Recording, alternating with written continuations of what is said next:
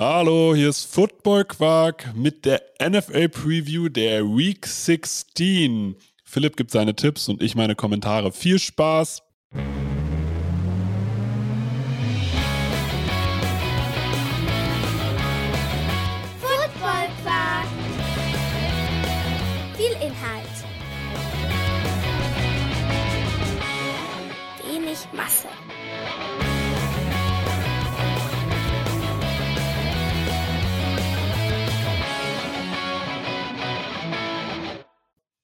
Hallo Philipp. Moin. Ja, also das war, eine, das war ein richtig schnelles Intro. So, so kann man das auch mal sehen. Geht's dir gut? Ja, mir geht's gut. Wunderbar. Weihnachten steht vor der Tür. Wahnsinn. Bist du in Weihnachtsstimmung? Total, klar. Immer, jedes Jahr. Jedes Jahr. Weil ich auch, nicht so früh damit anfange. Ja, das, das ist, das, also bist, also kennst du Leute, die halt irgendwie im November schon sagen, boah, ja, jetzt ist ja bald Weihnachten, weil der Weihnachtsmarkt macht auf und ich denke mir im November immer noch, what the fuck, ist schon wieder Weihnachten? Ja, also wir, wir fangen meist so zwei Wochen vorher mit Weihnachtsplätzchen backen und solchen Geschichten an und dann, dann geht das so langsam los. So, so langsam los. Aber die Abendunterhaltung ist ja dieses Jahr auch tatsächlich echt gut gegeben, ne? Muss man jetzt auch mal sagen. Wenn man sonst so das gedacht hat, was gucke ich im Fernsehen eigentlich Weihnachten? Dieses Jahr kann man einfach Football gucken. Definitiv, ja. Ich muss sagen, ich werde es nicht gucken. Ich habe die Hütte voll äh, und äh, werde da sicherlich nicht den Fernseher anmachen und Football gucken. Aber klar, jeder, der schauen möchte und äh, ja, vielleicht auch nicht das Glück hat, die Bude voll zu haben, äh, hier sind die Tipps. genau, hier sind die Tipps und die Woche startet mit den Jacksonville Jaguars, die spielen gegen die New York Jets. Und hätte man mir vor der Saison gesagt, dass die in der Woche 16 einen ähnlichen Rekord haben, die Jacksonville Jaguars mit 6 und 8 und die Jets mit 7 und 7, hätte ich das unterschrieben, bloß nicht auf dem Level. Und bei den Jacksonville Jaguars muss man sagen, Trevor Lawrence hat einen Schritt nach vorne gemacht. Und bei den Jets muss man sagen, die Line, beide Lines funktionieren. Sowohl Defense Line als auch Offense Line. Und da kann man sogar die unterschiedlichsten Quarterbacks mal mit durchtragen. Wie ist deine Meinung zu dem Spiel? Das ist das richtige Stichwort, die un un unterschiedlichen Quarterbacks. Ich glaube, Trevor Lawrence und Zach Wilson sind hier tatsächlich der Key-Faktor. Und ähm, deswegen gebe ich den Jacksonville Jaguars hier den Sieg, weil Trevor Lawrence aktuell viel, viel mehr nach dem besseren Quarterback, der seiner Draftklasse aussieht, als äh, Zach Wilson. Und ich muss jetzt hier dazu sagen, also ich finde beispielsweise das Waffenarsenal der Jets eigentlich besser. Ich mag Barriers, ich mag Jared Wilson. Ganze Mannschaft ähm, ist besser. Genau, also eigentlich, aber trotzdem ist der Impact des Quarterbacks einfach.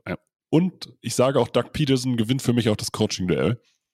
Ähm, aber der Impact des Quarterbacks ist einfach riesig. Und Zach Wilson ist auch einfach nicht gut.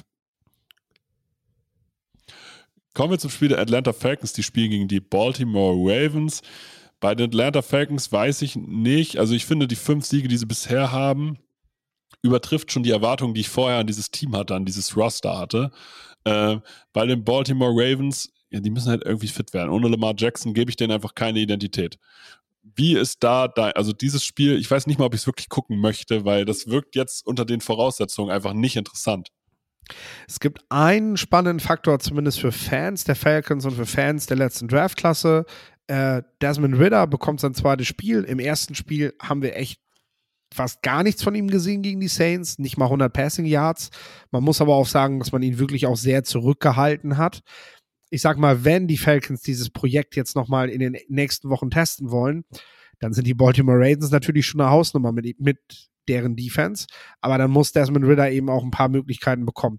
Wirft da drei Interceptions gut, aber es wird auf jeden Fall witziger als äh, das Spiel in der Vorwoche. Aber äh, die Baltimore Ravens, ich habe vor der Saison auch gesagt, die Baltimore Ravens werden eine der krassesten Defenses der Liga haben. Haben sie die wirklich? Ist es wirklich die Hausnummer oder ist es äh, mehr das Image, was man halt von den Ravens kriegt? Weil ich glaube, die lassen schon eine Menge Yards zu und eigentlich auch eine Menge Punkte in den Spielen eine Menge Punkte auf jeden Fall, aber dafür muss natürlich auch eine Offense in, in der Lage sein, lange Drives zu verführen. Also das greift ja alles ineinander über. Und ich finde, das fehlt halt gerade komplett. Durch den Ausfall von Lamar Jackson und sowieso schon anderen Waffen geht das halt den Ravens ab. Und dann, dann kann die Defense so gut wie so gut sie dasteht, sein. Ne? Ähm, ich habe das bei den Bears die letzten Jahre gesehen. Die Defense war immer granatenmäßig, aber statistisch war sie das dann am Ende eben doch nicht, weil die Offense halt einfach die Defense gefühlt jede zwei Minuten wieder zurück aufs Feld geschickt hat. Und äh, ja, dann ist halt irgendwann auch mal der Ofen aus und auch die Motivation geht irgendwann dahin, wenn du als Defense das Gefühl hast, du bist hier echt die einzige treibende Kraft im Team und wir müssen hier jedes Mal die Offense wieder rausreißen, ähm, dann gehen da auch die Leistungen runter. Nichtsdestotrotz sage ich, dass die Ravens gewinnen gegen die Falcons, ähm, auch wenn sicherlich einige in der NFC South noch ein bisschen mehr Chaos sich wünschen nach der Niederlage der Buccaneers. Ich glaube, die Falcons haben jetzt erstmal mit ihrem neuen jungen Starting Quarterback genug zu tun und ähm, müssen sich jetzt nicht noch auf die Playoffs bewerben. Kommen wir zum Spiel der Detroit Lions. Die spielen gegen die Carolina Panthers. Die Detroit Lions, ein ausgeglichener Schedule, immer noch einer der besten Offenses der Liga. Ich finde auch mittlerweile mit einem Jared Goff, der es einem schwi echt schwierig macht, äh, eine Entscheidung zu treffen. Ist er gut genug? Weil er hat sich weiterentwickelt. Er spielt meiner Meinung nach gerade besser als im Super Bowl-Jahr, was seine Entscheidungsfindung angeht. Und jetzt spielen sie gegen die Carolina Panthers, gegen eine junge Defense, die sehr schnell ist, die sehr quick agiert, die eine Offensive auch besser agiert, also nach, gerade nach dem Trainerwechsel, als man gedacht hat. Aber eigentlich müssen die Lions es packen, oder? Ja, also du hast hier eindeutig eine ganz schwierige Situation für die Lions, was sie nach der Saison machen, aber jetzt geht es wirklich noch um die Saison ähm, 2022, die gut zu Ende zu bringen. Und äh, ja, man darf nicht vergessen, da spielen schon zwei relativ hotte Teams gegeneinander. Also den Panthers hat jetzt auch keiner zugetraut, dass sie aus den letzten fünf Spielen 3-2 gehen, dass sie, dass sie sogar eine kleine Serie starten können. Die Lions haben jetzt auch die letzten drei Spiele in Folge gewonnen, haben am Anfang, ja, sind sie doch wesentlich schwäch, schwächer gestartet. Für beide geht es auch noch um einen Playoff-Platz. Also es ist auf jeden Fall ein Spiel, wo es um was geht, auch wenn die Qualität vielleicht nicht unbedingt so gegeben ist. Detroit ist momentan aber dann doch noch mal eine ganze Ecke hotter, vielleicht sogar gerade eines der heißesten, heißesten Teams der eigenen Conference. Ähm, mit denen muss da halt dann schon irgendwie auch rechnen, wenn die in die Playoffs noch kommen. Kommen wir zum Spiel der Buffalo Bills. Die spielen gegen die Chicago Bears. Die Buffalo Bills 11-3. Josh Allen spielt vielleicht nicht wie der MVP-Kandidat, aber er bringt zumindest die Buffalo Bills gerade quasi äh, in Front Richtung äh, ersten Platz. Auf jeden Fall der Division, wenn nicht sogar der gesamten Conference. Sie spielen gegen die Chicago Bears, wo mir Justin Fields eindeutig besser gefällt, als ich vorher gedacht hätte. Und wenn ich mir jetzt die Bears angucke, ist das vielleicht ein Spiel gegen die Zukunft? Also sehen die Bears vielleicht in drei Jahren so aus wie die Buffalo Bills jetzt? Es ist auf jeden Fall ein gewisses Blueprint, was Buffalo oder auch Philadelphia den Bears vielleicht so ein bisschen vorgelegt haben. Und äh, es ist ja oft so, wenn man eine Blaupause hat, dann hat man gute Möglichkeiten, es einfach auch besser zu machen, weil man gewisse Fehler der äh, Fehler der Konkurrenz dann nicht machen muss. Äh, gut fand ich tatsächlich, dass Justin Fields nach dem letzten Spiel zwei Dinge gesagt hat. Einmal möchte er den Season Rushing Record von Lama Jackson brechen. Und gleichzeitig hat er gesagt, ihm ist total bewusst, dass das, dass, ähm, dass das Laufen in seinem Spiel nur ein zusätzlicher Punkt sein darf. Also, dass er jetzt vor allem die nächste Offseason damit verbringen wird, mit seinem Offensive Coordinator daran zu arbeiten, noch passlastiger zu werden, weil, ja, das ist nicht gut, wie er sagt, 1000 bis 1200 Rushing Yards als Quarterback hier in dieser Liga zu haben. Auch wenn er natürlich diesen Rekord dann natürlich noch mitnehmen möchte, weil er, wenn er das schon so sagt, auf jeden Fall daran arbeiten möchte, dass er das, dass er in Zukunft nicht mehr in diese Gelegenheit kommt, äh, diesen Rekord zu brechen. Klar. Ja. Aber Favorit, Favorit, Favorit sind, sind, die Bills, klar. Also Josh Allen äh, hat gegen Miami auch klar gezeigt, äh, wo, wo hier der Hammer hängt. Und äh, sie haben das Spiel gewonnen. Sie wollen jetzt unbedingt noch ihren First Seed verteidigen. Dazu musst du gegen die Bears gewinnen. Ja, das machen sie auch. Kommen wir zum Spiel der New Orleans Saints gegen die Cleveland Browns. Ein Spiel, wo ich bei beiden Teams eigentlich, geht es bei denen noch um richtig, um was? Ja, bei den Saints so ein bisschen, aber auch nur, weil die Conference eigentlich einfach unterirdisch ist. Aber ähm, ansonsten für die Browns ist das jetzt einfach nur ein bisschen Selbstfindung und Hauptsache, die Saison ist endlich abgeschlossen. Aber man, man ist ja trotzdem competitive in irgendeiner Form. Und äh, die Saints machen auch genügend Fehler, dass sie halt, dass andere Teams competitive bleiben. Ja, die Browns haben auf jeden Fall eine gute Gelegenheit, ihren Quarterback weiter einzuspielen, damit man das nächstes Jahr eben nicht mehr muss. Denn man hatte ja dieses Jahr zumindest gehofft, schon angreifen zu können, aber irgendwo war auch jedem klar, da muss dann schon eine ganze Menge zusammenkommen, dass, dass die am Ende wirklich ein Playoff-Team dann schon werden, wenn sie praktisch elf Spiele erstmal mit ihrem Backup-Quarterback spielen. Die Saints sind dafür ein guter Test, weil sie Desmond Ritter eben letztes Jahr schon auf äh, letzte Woche schon auf unter 100 Passing Yards gehalten haben. Also das ist eine Defense, gegen die du halt erstmal spielen musst und wo Watson denke ich auch einiges zeigen muss. Äh, und die Saints, ja, ich meine, die sind einen Sieg von den Playoffs weg und es gibt Mannschaften, die die darfst du halt nie abschreiben und die Saints oder Nehmen wir auch mal die Steelers, die immer noch irgendwie daran knapsen, doch noch einen positiven Rekord diese Saison hinzubekommen. Ne? Äh, das sind so Mannschaften, ja, ne, die totgesagten leben länger, wie man so gerne sagt. Also äh, die Saints können dieses Spiel tatsächlich gewinnen. Kommen wir zum Spiel der Seattle Seahawks gegen die Kansas City Chiefs. Die Seahawks mittlerweile 7 und 7, die Kansas City Chiefs 11 und 3. Kansas für mich einer der Super Bowl-Kandidaten, einfach aufgrund dessen, weil sie für mich den MVP der Regular Season gerade als Quarterback haben, weil der es halt schafft, einfach jeden, jeden, jede Waffe irgendwie gefährlich aussehen zu lassen und die Defense halt gut genug ist. Die Seahawks, bei allem Respekt, den ich jetzt äh, für die Saison habe, es tut mir fast leid, dass sie nach dieser Woche einen negativen Rekord haben werden. Ja, so langsam, so langsam zerfällt es da, ne? So langsam scheint man wirklich zu sehen, was die Seahawks sind was die Seahawks machen können dieses Jahr. Die Chiefs haben letzte Woche natürlich nicht gut gespielt. Gegen die Texans in die Verlängerung zu gehen, ist äh, nicht das, was du willst. Und es zeigt auch immer mal wieder so diese, ja, die Fokus, Fokus von Mahomes und von diesem, von dieser Offense. Ähm, aber gerade wenn er sich in der Vorwoche so ein Spiel geleistet hat, dann ist er eigentlich umso motivierter in der Woche danach. Und ähm, das, denke ich, wird den Seahawks auch zum Nachteil gereichen. Die noch um einen Playoff-Platz spielen. Wildcards sind auf jeden Fall drin. Aber dann musst du Kansas City halt schlagen und das sehe ich gerade nicht. Genau, also man muss ja immer gucken, äh, bei solchen ähm, Qualitätsunterschieden in der Mannschaft. In zehn von zehn Spielen gewinnt Kansas halt acht, wahrscheinlich die Seahawks können hier eigentlich nur sagen, okay, aber wir sorgen heute dafür, dass wir eins dieser beiden Spiele, die wir, äh, die wir von zehn Spielen gegen so ein qualitativ besseres Team gewinnen, ähm, dass wir das heute erreichen. Das ja. muss die Motivation sein. Kommen wir zum Spiel der New York Giants. Die spielen gegen die Minnesota Vikings. Wer hätte gedacht, Kansas City und die Vikings? Gleicher Rekord. Die Giants aber auch 8, 5 und 1, sehr gut in die Saison gekommen die Vikings vom Rekord her wirken sie wie ein Top-Team. Das Comeback kann natürlich auch beflügeln, aber gegen die Giants, äh, die läuft man nicht einfach über. Also da muss man ganz klar sagen, ähm, die Giants schlägt man dieses Jahr nicht einfach so.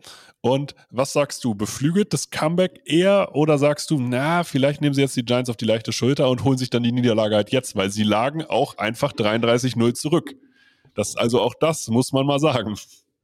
Ich hoffe einmal, dass man diese, diese, diese Säge gerade im Hintergrund nicht hört. Hört man nicht. mein Handwerker hier hinten im Garten, äh, der ist noch fleißig vor Weihnachten. ist auch gut so. Ähm, aber äh, ja, zu den Giants Vikings. Ich glaube, der größte Faktor in diesem Spiel ist, den finde ich echt ungerecht. Die Vikings haben Samstag gespielt, die Giants Sonntag spät und jetzt ist das nächste Spiel schon wieder Samstag. Äh, das werden wir auch von dem Monday Night Football Game, was wir gestern hatten, mit den Rams gegen Packers noch merken. Du hast halt echt einen Tag weniger Vorbereitung. Für die Vikings war es jetzt im Prinzip, dadurch, dass ihr Spiel vorgezogen war, eine normale Woche, nur dass der Montag jetzt der Sonntag, der Dienstag jetzt der Montag ist, ne? So. Und ich denke, das wird man am Ende in diesem Spiel auch merken, dass ja, die Giants keine typische Vorbereitung hatten und dadurch einfach äh, hinten dran sind. Und da spielt es gar keine Rolle, ob die Vikings jetzt irgendwie besonders motiviert oder irgendwie sich gerade so durchretten. Ich glaube, dass das am Ende einfach der Faktor ist. Kommen wir zum Spiel der Cincinnati Bengals gegen die New England Patriots. Die Cincinnati Bengals, eins der heißesten Teams. Ähm, und die haben mittlerweile wieder, ich sag mal, ihre Super Bowl-Attitude drauf. Weil äh, ich habe das Spiel gegen die Tampa Bay Buccaneers gesehen. Und die lagen die Offense war nicht gut. Ich finde auch immer noch, dass der Offense-Coordinator der Bengals und damit auch Zach Taylor als Head Coach äh, nicht das komplette Potenzial dieser Offense holen, weil sie einfach sich auf nur individuelles Talent verlassen, äh, da viel zu viele ISO-Routes sind und das alles nicht aufeinander aufbaut. Aber die haben nicht, die konnten nicht scoren gegen Tampa Bay.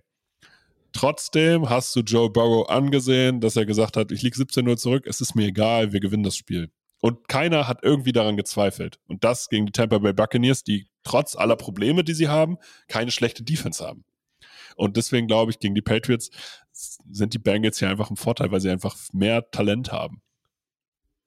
Ja, und die Bengals haben dann, nachdem sie erst gar nicht gescored haben, haben sie, haben sie 34 Punkte in Folge gemacht. Ne? Also ja das ist dann halt echt schon eine Ansage, auch wenn man da langsam reinkommt. Ne? Und langsam reinkommen ist, glaube ich, das Stichwort für die Bengals. So, wenn du eine neue Line aufbaust und alles, das braucht eine gewisse Zeit. Aber jetzt sind sie, sind sie spät, sind sie dran. Wir haben das letzte Woche schon gesagt. Und die Patriots nach dem Nackenschlag letzte Woche, also Cincinnati ist einfach mental gerade auch bärenstark, wenn du wenn du so ein Spiel gegen die Bucks drehst, nachdem quasi Hälfte 1 nichts zusammenläuft und du dann 34 Punkte nacheinander scorest und den Gegner quasi überrollst, dann, dann, dann kannst du hier in dieser Liga gerade jeden schlagen. Und wenn sie dieses Gefühl irgendwie mit in die Postseason bringen, sind die Bengals sehr gefährlich. Definitiv, weil die Defense ist weiterhin stark. Die war letztes Jahr schon stark. Es war letztes Jahr war nur das Problem, dass sie keine Offense Line hatten. Und die findet sich gerade. Kommen wir zum Spiel der Houston Texans. Die spielen gegen die Tennessee Titans. Ich muss ja bei jedem Spiel gegen die Texans, muss ich bei jedem Gegner einfach sagen, so, come on, das darfst du nicht verlieren. Egal wie, wie sympathisch ich die Texans finde und ich sage immer wieder, hey, das ist der erste, das erste Jahr des Rebuilds und die haben Talent da im Team und so weiter und so fort. Aber wenn die Tennessee Titans hier irgendwas reißen wollen und sie spielen für mich nicht mal unter den Erwartungen ähm, und ich weiß nicht, wie fit ist Ryan Tannehill? Das muss man, das muss man ja sozusagen auch nochmal in, in Frage stellen. Äh, tr trotz alledem, das Spiel gegen die Texans musst du gewinnen. Zweifellos. Also es sah im Laufe der Saison ja aus wie ein Spaziergang für die Titans in die Playoffs und es reicht dann irgendwann so Ende Dezember so langsam, so langsam den Motor hochzudrehen. Ne? Jacksonville sitzt ihnen fest im Nacken und gewinnen nie gegen die Jets müssen die Titans unbedingt gegen die Texans gewinnen, um überhaupt vorne zu bleiben. Äh, das wird also wirklich dann noch ein ganz, ganz spannendes Rennen bis zum Schluss. Ich glaube, am letzten Spieltag treffen beide sogar direkt auf, aufeinander. Also das könnte dann sogar noch das Nachtspiel werden, Titans Jaguars. Ähm, und Houston war jetzt mehrfach schon fast der Spielverderber. Die haben gar nicht oft so hoch verloren, aber sie bekommen es halt immer ganz gut hin, am Ende doch zu verlieren. Und äh, das äh, schaffen sie diesmal auch wieder. Ist auch, ist auch eine Art von Konstanz. Auf jeden Fall. Kommen wir zum Spiel der Washington Commanders gegen die 49ers. Die Washington Commanders hatten zwischenzeitlich einen richtig guten Lauf. Und allgemein sieht es dann doch besser aus, als man so denkt. Aber gegen die 49ers mit der Defense, das, das, das Ding ist, ich halte die Washington Commanders Defense eigentlich für so stark, dass sie die 49ers in Bredouille bringen können. Das heißt, sie sich vielleicht mal auf Quarterback-Play verlassen müssen. Was passiert, wenn die 49ers mal 14-0 hinten liegen und man sich eher nicht mehr aufs Running Game konzentrieren kann, sondern dann wirklich Quarterback-Play braucht?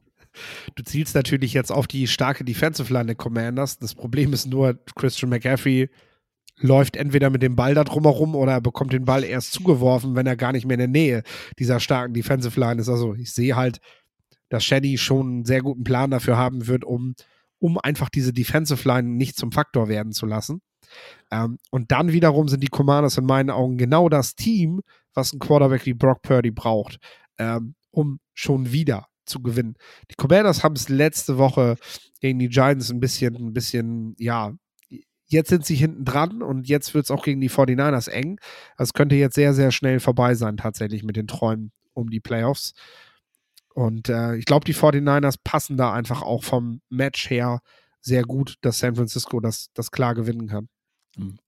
Kommen wir zum Spiel der Philadelphia Eagles, die schon in den Playoffs sind. Die äh, spielen gegen die Dallas Cowboys. Und Philadelphia Eagles 13 und 1, Dallas Cowboys 10 und 4. Das heißt, vom Rekord her unglaublicher, unglaubliches Topspiel.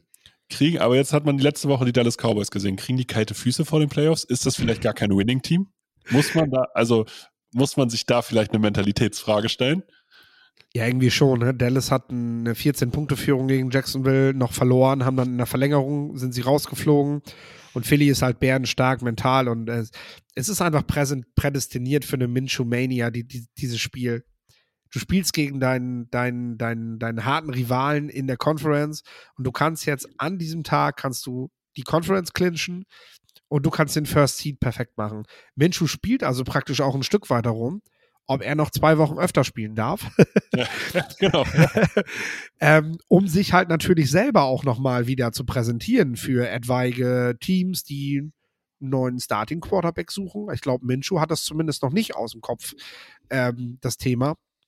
Und äh, dafür kann kann er festlegen, ob er noch ein paar Gelegenheiten mehr bekommt, weil ich mir zumindest mit der Schulterverletzung von Jalen Hurts vorstellen kann, wenn die Eagles das gegen Dallas glatt machen sollten, dann, dann äh, werden sie ihn bis zum Saisonende auf die Bank setzen. Fantasy-Fans wird das überhaupt nicht freuen, weil ich glaube, wer Jalen Hurts hatte in der Fantasy-Liga, ist, ist noch mit in den Playoffs, weil der Typ das alleine geschafft hat. Ähm, wird aber halt so sein. Und ich, äh, ich denke tatsächlich, dass Philly hier nochmal gegen Dallas gewinnt und Dallas echt nochmal in Straucheln kommt. Aber normal müssen die trotzdem am Ende reinkommen. Es müsste trotzdem reichen. Kommen wir zum Spiel der Las Vegas Raiders gegen die Pittsburgh Steelers. Beide Teams stehen 6 und 8. Mit dem Unterschied, die Raiders sind eigentlich im Win-Now-Modus und die Steelers eigentlich im Rebuild. Das heißt, wie gut ist ah, Mike Tomlin als Coach? Muss man mal ganz klar sagen. Das muss man jedes Mal wieder sein, was der aus so einem Team rausholen kann. Ähm, aber auch, wie schlecht sind die Raiders eigentlich ergebnistechnisch? Weil vom Talent her können sie es mit jeder, auf jeden Fall offensiv, mit jedem Team der NFL mithalten. Ja, die Raiders lassen einfach zu viel liegen. So eine Niederlage wie gegen die Rams jetzt, die tut dann doppelt weh. Ne? Du hättest eigentlich jetzt eine Siegesserie von, von, von fünf Spielen in Folge haben können. Sieht halt wunderbar aus. Ja, stattdessen verliert man gegen die Coles und verliert man gegen die Rams und äh, ja, steht dann bei 4-2, also sechs Siegesserie hätte es sogar geben können. Die haben einfach dieses Jahr zu viel liegen lassen, um wirklich um Wildcard-Plätze mitkämpfen zu können. Das darfst du nicht erlauben. Ähm, und ja, die Steelers, ich habe das, in, hab das ja, glaube ich, in, in dem Podcast von vor zwei Tagen schon gesagt, äh, dass wir, äh, dass die Steelers ist, auch wenn sie ein richtig schlechtes Team haben, und das haben sie, ist trotzdem durch ihr Coaching und ich, mein Lieblingswort der Woche ist Fokus, ne, dass sie es einfach hinkriegen, äh, hinkriegen, dass, äh, dass sie, dass sie schon noch ein paar Spiele gewinnen. Und die Raiders sind so ein Team, ja, gegen, ja, das können die Steelers packen. Also das wäre tatsächlich so mein Upset-Pick der Woche, glaube ich. Ähm, wenn sie denn überhaupt, nee, die Steelers sind sogar Favorit bei den Wettbüros, vergiss es. Und das alleine sagt doch schon viel darüber aus, wenn man sich beide Mannschaften beguckt, dass Vegas gerade die Steelers vorne sieht. Ja, genau. Also das kann ja alleine schon nicht sein vom Talentlevel her. Aber sagt halt, sagt halt alles aus, muss man ganz klar sagen. Kommen wir zum Spiel der Packers gegen die Dolphins. Die Packers 6 und 8, die Dolphins 8 und 6. Die Packers immer noch für mich die launische Diva der Liga. Die Miami Dolphins, Tour sieht sich ja immer noch mit Chancen auf das MVP-Rennen. Gehst du da mit? Die Dolphins haben jetzt drei Spiele in Folge verloren. Die Packers, die, die Packers fühlen jetzt wieder. Ne? Man ist ja. dran und man könnte noch. Und äh, Rogers hat das nach dem Spiel auch gesagt im nach dem Monday Night Football Game direkt äh, so auf dem Platz. Wir machen erstmal unsere Hausaufgaben. Wir wollen unser Bestes geben, jedes Spiel jetzt noch zu gewinnen. Und dann müssen wir halt gucken, wo, wofür das reicht. Ja, gut. gut. Was anderes kann er natürlich auch nicht sagen. Gleichzeitig hat man aber auch in diesem Spiel gegen die Rams wieder gesehen, wie weit die Packers eigentlich mittlerweile von dem Playoff-Team weg sind. Und Miami ist eigentlich viel näher dran, als die letzten drei Spiele aussagen. Also ja, Miami definitiv. müsste gegen ein Team der Packers, das, das auch nicht viel in diesem Jahr kreativ Offenses entgegensetzen konnte, ähm, müssten sie eigentlich bestehen können und äh, einen wirklich wichtigen Sieg auch nach Hause holen. Kommen wir zum Spiel der Denver Broncos. Die spielen gegen die LA Rams. Und wenn hier, das sind für mich zwei, ja, wahrscheinlich die Enttäuschungen der Saison, die da gegeneinander spielen. Ähm, die Rams gefühlt, ja, sie haben noch Baker Mayfield. Der gibt so ein bisschen Hype, aber ansonsten brechen sie irgendwie auseinander. Die Broncos sind eine einzige Enttäuschung. So, so würde ich es formulieren. Gerade weil man sich so viel erhofft hat. Man hat über Jahre lang ja immer dieses Narrativ aufgebaut, wir haben einen, wir haben ein Super Bowl-Team, wir haben nur keinen Quarterback. Und dann hat man sich jetzt wahrscheinlich in, vielleicht in der Wahl des Quarterbacks oder des Coaches, da bin ich mir noch nicht, un, äh, da bin ich mir noch unsicher. Auf jeden Fall einfach, hat man einfach richtig daneben gelegen. Also man, man geht jetzt auf jeden Fall erstmal, wie es heißt, den Weg und äh, löst das Verhältnis, was am leichtesten zu lösen ist. Ähm, Russell Wilson wirst du so leicht jetzt nicht traden können, wie zum Beispiel Kyler Murray, weil der hat jetzt seine zweite Station und seinen saftigen Vertrag. Äh, mit dem musst du jetzt erstmal weitermachen. Das heißt, du musst einen Coach finden, der mit ihm arbeiten will und der, der äh, das richtige Paket vorlegt, was Leute davon überzeugt, dass er das auch in positive Bahnen lenken kann. Äh, Nathaniel Hackett scheint dieser Coach nicht zu sein. Und äh, auch das haben wir letzte Woche schon besprochen. Ähm, Hackett ist nicht der Pick vom neuen Teambesitzer gewesen. Das heißt, es ist eben auch leicht, sich von ihm zu trennen. Ähm, er dürfte halt der Odd Man Out sein dann an dieser Stelle. Ähm, interessant ist das Spiel eigentlich weniger für Broncos und Rams-Fans. Klar, ich meine, du kannst Baker Mayfield nochmal für die Rams sehen. Russell Wilson kommt zurück und die Hoffnung ist, glaube ich, jede Woche bei Broncos-Fans da, dass, dass das jetzt das eine Spiel wird, ne, was ja. dann Hoffnung auf die Zukunft macht. Aber ich glaube, Fans der Lions und Seahawks werden sich dieses Spiel viel eher angucken. denn, denn die halten die jeweiligen First-Round-Picks der beiden Teams. Und momentan sind die Broncos, also die Seahawks, an drei im Draft dran. und die Rams, also die Lions, an vier. Und wer auch immer dieses Spiel gewinnen wird, wird halt ein bisschen im, im Line droppen. Das ist eigentlich ganz schön, weil oft sehen wir Teams, die in dieser Phase der Saison sagen, vielleicht gehen wir nicht ganz so motiviert in so ein Spiel und dann ist so ein, sind so zwei, vier, zehn Mannschaften, die gegeneinander spielen, eben auch sehr langweilig anzuschauen. Die Broncos und Rams haben aber nicht ihren eigenen Draftpick, den sie verlieren so früh im Draft. Also ähm, die haben tatsächlich was ganz anderes zu verlieren und werden, denke ich, nochmal echt Kapelle geben. Auf einem leider nicht so hohen Niveau, aber ich glaube, dass da schon ordentlich gefightet wird. Und mein Tipp: Broncos. Dein Tipp Broncos? Ich sag Rams. Gut. so. Kommen wir zum Spiel der Tampa Bay Buccaneers. Die spielen gegen die Arizona Cardinals. Du hast, vor, du hast vorher schon gesagt, also in der Newsfolge, die ihr euch gerne ran, anhören könnt, ähm, die Cardinals gewinnen dieses Jahr kein Spiel mehr. Es sei denn, die Buccaneers laden sie dazu ein. Ja, dann müsste das Tor aber schon ganz schön weit für geöffnet stehen, zumal sie sehr wahrscheinlich sogar mit Trace McSorley spielen müssen, ähm, der ja einfach nicht den Eindruck macht, der, der halt einfach ein dritter Quarterback eines NFL-Teams ist. Sorry, das muss man mal so sagen. Dass die 49ers und Brock Purdy jetzt da, da raus, rauszaubern aus dem Ärmel, ist eine wundervolle Situation. Die Cardinals haben mit Trace McSorley einfach einen, ja, einen Practice-Squad-Quarterback, der gerade spielt. Und, und das ist so, also man muss ja sagen, auch das wiederum ist eine total elitäre Position, in einem Practice Squad zu sein einer NFL, weil es klingt immer, es, wenn man darüber so despektierlich spricht, klingt es immer so, als wenn diese Spieler nichts könnten. Jeder Practice Squad Quarterback würde in Europa alles zerlegen. Du gehörst immer noch zu den besten 1500 Footballspielern der Welt. Genau, das muss man vielleicht nochmal dazu sagen. Und du gehörst zu den besten 50, naja, du gehörst zu den besten 100, äh, 110 Quarterbacks der Welt. Ja. So, und einfach um das mal ein, einordnen zu können, auch wenn jetzt die Situation gegen die Buccaneers wahrscheinlich, also das Spiel müssen die Bucks gewinnen. Also wenn die in dieser Saison noch irgendwas reißen wollen und sie sagen wollen, hey, wir haben das Material, um hier Contender zu sein oder in den Playoffs dann was zu reißen als Underdog-Pick, was man sich ja irgendwie einredet. Das ist ja so die Mentalität, die man gerade versucht. Hey, ja, wenn ja. wir es erstmal in die Playoffs schaffen, dann ist alles möglich. Das hier mag ja auch sein, aber dann, dann musst du gegen die Cardinals auch deutlich gewinnen. Exakt.